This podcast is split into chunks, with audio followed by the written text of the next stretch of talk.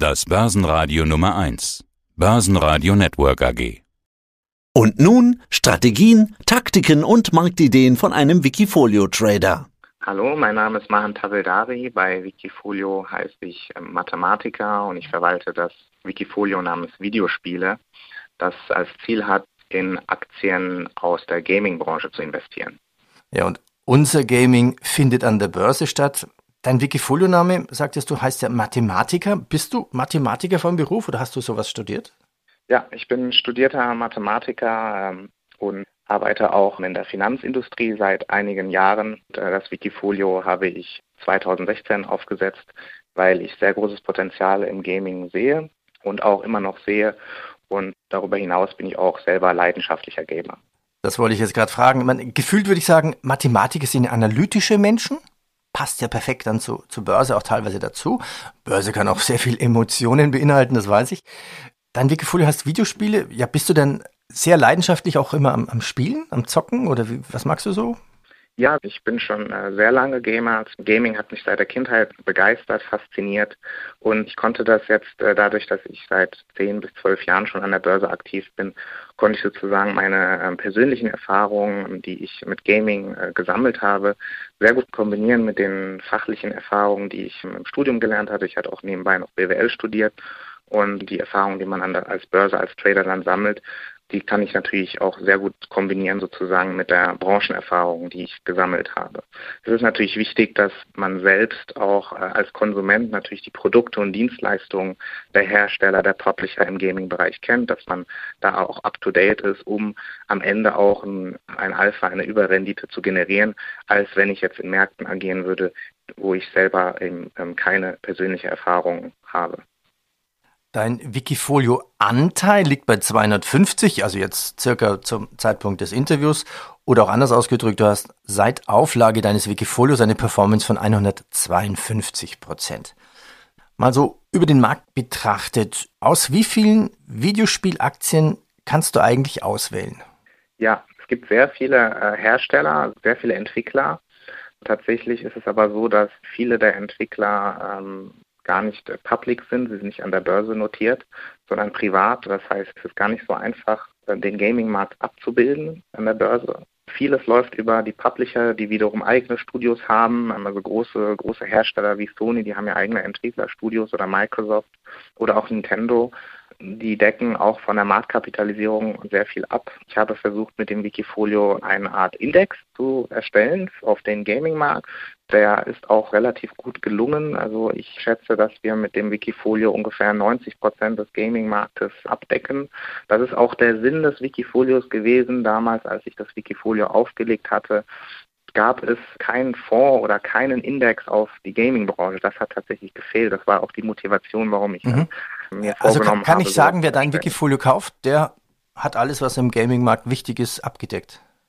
Genau so ist das. Äh, natürlich ist es so, dass äh, ich dann äh, die Gewichtungen der einzelnen Aktien dann nach ähm, Kriterien vornehme. Zum einen sind es auch die Marktanteile im Gaming, die eine große Rolle spielen. Das Potenzial, was ich sehe, das ist dann tatsächlich aus fundamentalen Gründen, aber auch kann auch andere Gründe geben, technische Gründe, warum vielleicht eine Gewichtung gerade so aktuell ist. Die Strategie, die ich bei den Wikifolio verfolge, ist hauptsächlich fundamental. Das heißt, ich lasse hier ähm, ich analysiere die Unternehmen, die Berichte, ich schaue mir die Produkte und Dienstleistungen an, bewerte sie und nehme dann ähm, Gewichtungen vor. Ich habe unterschiedliche Kategorien, wie die Aktien im Wikifolio gewichtet werden. Die Selektion der Aktien, das Universum ist vielleicht 50 bis 80 Aktien insgesamt, wobei es viele kleine Hersteller gibt, die in Asien sind, die in den letzten Jahren äh, an, der, an, der, Börse notieren. Das sind dann im Bereich Mobile Gaming. Ich bin, ich bin äh, mal gerade so, gerade so am Zählen, also das zwischen 30 und 40 Aktien, knapp unter 40 würde ich jetzt mal, wenn ich überschlag, genau, zählen. Das also das heißt, korrekt, man, man ja. ist eigentlich damit mit, mit fast der Hälfte bist du da mit dabei. Schauen wir auf dein Depot. Ich habe vorhin gesagt, unser Gaming findet jetzt an der Börse statt. Du bist voll investiert. Was sind denn deine besten Aktien mit der besten Performance? Ja, äh, die besten Aktien äh, sind auch in der Regel die, die ganz großen äh, Player im Gaming-Markt. Das ist beispielsweise Sony, der Marktführer im Gaming, der auch jetzt die Generation, die neue PlayStation-Generation, die neue Konsolengeneration letztes Jahr begonnen hat, natürlich auch mit Microsoft als Rivale sozusagen. Microsoft ist auch die zweite Aktie, die sehr gut performt. Alle beide Aktien sind im dreistelligen Kurs plus seit vielen Jahren. Es gibt allerdings auch Hersteller und Publisher, die äh, sehr, sehr, sehr gute Performance hinterlegt haben. Mhm. Beispielsweise das Bandai Namco aus Japan, das ist ein Klassiker. Aber ähm, es sind auch äh, Chip-Hersteller aus Amerika, wie zum Beispiel Nvidia mit 360 Prozent im Kurs plus, hat sehr äh, stark vom, vom Gaming-Boom profitiert. Es gibt aber allerdings auch sehr viele Hersteller wie äh, zum Beispiel Apple, die indirekt natürlich auch einen Teil im Gaming haben. Die sind jetzt äh, niedriger gewichtet, aber auch mit einem Kursplus von 265 Prozent natürlich auch so in den Top 5 Werten des Wikifolios liegen. Also gehen wir es nochmal ganz durch. Nummer 1 momentan, beste Performance Nvidia. Du sagtest 360 Prozent, Sony plus 131, Microsoft 244 Prozent zum Beispiel alles sehr weit oben. Gehen wir doch mal hinein, sprechen wir mal Aktien an. Nvidia ist ja eigentlich ein riesen Chip-Hersteller. Nicht nur für Gaming-Bereich und Grafikkarten, sondern auch für den Automobilbereich, für den Automotivbereich. Wie groß ist denn eigentlich das Chip-Problem im Gaming-Bereich? Das Chip-Problem im Gaming-Bereich war beachtlich. Insbesondere seit Ausbruch der Corona-Krise gab es ja weltweit Lieferengpässe das, was es noch schlimmer gemacht hat, ist der Bereich des, der Blockchain, ähm, das Mining. Nvidia ähm, beliefert ja schon äh, sehr lange die Mining-Industrie und hier ist es dann äh, während Corona dann zu starken Lieferengpässen gekommen. Das ist auch der Grund gewesen, warum die Konsolengeneration, die letztes Jahr um die Zeit gestartet ist, eigentlich auf der Stelle getreten ist. Sony hat jetzt in einem Jahr beispielsweise bei PlayStation 5 16 Millionen Einheiten verkauft. Wenn das Angebot der Chip hinreichend da gewesen wäre, dann wäre Sony wahrscheinlich bei 25 bis 30 Millionen verkauften Einheiten gewesen. Das ist jetzt langfristig nicht sonderlich schlimm. Das, das Chip-Problem legt sich auch so langsam haben.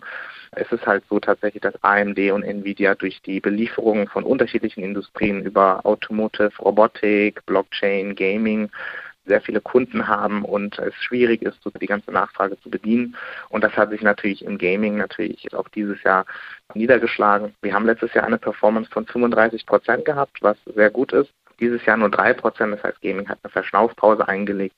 Im Durchschnitt ist das natürlich immer noch gut. Wir sind ungefähr bei 19 bis 20 Prozent per annum seit Gründung des Wikifolios. Und ich rechne damit, dass das auch so über die nächsten Jahre so in diesem zweistelligen Bereich bleibt. Ja, man braucht immer mal eine Pause. Vermutlich liefen die auch extrem gut, natürlich im Lockdown Jahr 1. Jetzt haben wir das Lockdown Jahr 2 oder realistisch, hast du eine Zahl, wie groß ist das Chip-Problem bei, bei diesen großen Konsolenherstellern? Also wie viel weniger Konsolen werden gekauft oder wie lang ist die Lieferfrist und die Zeit quasi im August keine Konsole bestellt hat, der kriegt keine unter Weihnachtsbaum oder wie ist das? Ja, das ist tatsächlich ein äh, schwieriges Problem. Äh, ich selbst habe auch die Konsole erst mit ähm, ja, zehn Monaten Verspätung dann bekommen. Es gibt natürlich einen ganz großen äh, Wiederverkauf im Schwarzmarkt dafür, dass sozusagen Kunden Konsolen bestellen und die dann weiterverkaufen. Sogenannte Scalper, die waren auch ein Problem. Sony hat diese auch zum Beispiel bekämpft, indem jetzt auch direkt Verkäufe äh, stattfinden. Das heißt, ähm, die Kunden können, potenziellen Interessenten könnten direkt von Sony die Konsole bestellen. Es kommen aber nach und nach immer Bestellungen. Es gibt auch keine offiziellen Zahlen, wie groß die Nachfrage ist. Schätzungsweise äh, liegt die auf einer Konsole fünf bis sechs potenzielle Käufer. Also das wird noch eine Weile so sein, also die nächsten drei, vier, fünf Monate, bis das sozusagen bedient wird. Äh, wenn man, kann, kann, wenn man, den, kann den Sony daraus profitieren, indem sie einfach die Preise schlichtweg nach oben drehen? Theoretisch schon, das haben sie aber nicht gemacht. Das wäre wahrscheinlich auch nicht kein gutes äh, Geschäftsgebaren gewesen, wenn sie dann die Preise erhöht ja. hätten. Das macht Sony nicht. Als Und Marktführer wollen ich gehe jetzt davon aus, du sagtest ja, du hast deine Konsole auch erst zehn Monate später erhalten. Du sprichst von der Sony-Konsole. Warum kaufst du Sony und nicht zum Beispiel eine andere Marke? Ja, das ist zum einen, weil Sony mit der PlayStation das beste Angebot hatte im Durchschnitt die letzten Jahre, die letzten 10, 15 Jahre. Das war auch der Grund, warum Sony ähm, jetzt ab, abseits natürlich von Nintendo, wenn man rein von den Zahlen geht, hat Nintendo teilweise sogar besser abgeschnitten. Wobei Nintendo eher einen kleineren Nischenmarkt abdeckt, in dem Sinne, es hat das breite Portfolio von Online-Gaming über Exklusivspiele und Third-Party-Spiele. Da ist das Angebot bei äh, PlayStation am besten das bestätigt auch der Markt, wenn man sich die Zahlen anguckt. Sony ist ja Marktführer, wobei jetzt mit dieser Generation das ein Kopf-an-Kopf-Rennen ist. Microsoft hat dann mit der Xbox aufgeholt. Es ist aber so, dass es keinen sehr großen Unterschied macht. Ähm, es gibt kleine Differenzen. Ähm, es gibt Exklusivspiele, gibt es bei der einen Konsole und bei der anderen wiederum nicht. Aber im Endeffekt muss man dann selber als Gamer sozusagen schauen, was sind so die Spiele, die einen persönlich interessieren und dann eine Konsole wählen. Oder man kann natürlich als Multigamer natürlich auch mehrere Konsolen besitzen. Ja, okay. Schauen wir weiter in dein Depot hinein. Du hast da fast 40, also wir können nicht 40 besprechen, suchen wir uns drei raus. Ubisoft, Ubisoft. Warum performt die Aktie so schlecht? Genau, Ubisoft ist ein sehr interessanter Publisher. Es ist tatsächlich in Europa der größte Publisher. Er ist ein, auch ein Entwickler, ein sehr großes Portfolio an, an Spielen, unter anderem das berüchtigte Assassin's Creed, Far Cry beispielsweise, aber auch Tochtergesellschaften wie Blue Byte, die zum Beispiel Siedler und Anno herstellen. Aber jetzt, warum performt die Aktie so schlecht? Es ist aus fundamentaler Sicht das nicht so ganz nachvollziehbar. Ubisoft hat ein Rekordjahr hinter sich äh, hinter sich. Wenn man sich die Geschäftsberichte der letzten Jahre anschaut äh, oder der letzten Quartal, die Quartalsberichte, dann sind die Zahlen sehr gut gewesen. Das KGV ist unter 20, was im Vergleich zu einigen anderen amerikanischen Herstellern und den Wettbewerbern, die KGVs von 30, 40, 50 haben, doch sehr, sehr günstig ist. Das Potenzial ist sehr hoch bei Ubisoft, deswegen haben wir es auch hier im Wikifolio. Die Unterbewertung, die nutzen wir und wir hoffen, dass der Markt diese Unterbewertung irgendwann ausgleicht mit einem mit einer starken Überrendite. Das Potenzial, was, was ich bei Ubisoft sehe, ist, dass sie ein einzigartige IPs haben, also wirklich die Rechte an den ganz, ganz großen Titeln wie Assassin's Creed und Far Cry, wo jedes Release tatsächlich auch sehr, sehr, sehr, sehr groß ankommt bei den, bei den Gamern. Und Ubisoft ist ein sehr innovatives Unternehmen. Das heißt, die Spiele sind sehr kreativ. Und als erster großer Publisher investiert auch Ubisoft in Blockchain Gaming. Das ist ein ganz neuer Markt, ein ganz großes Potenzial.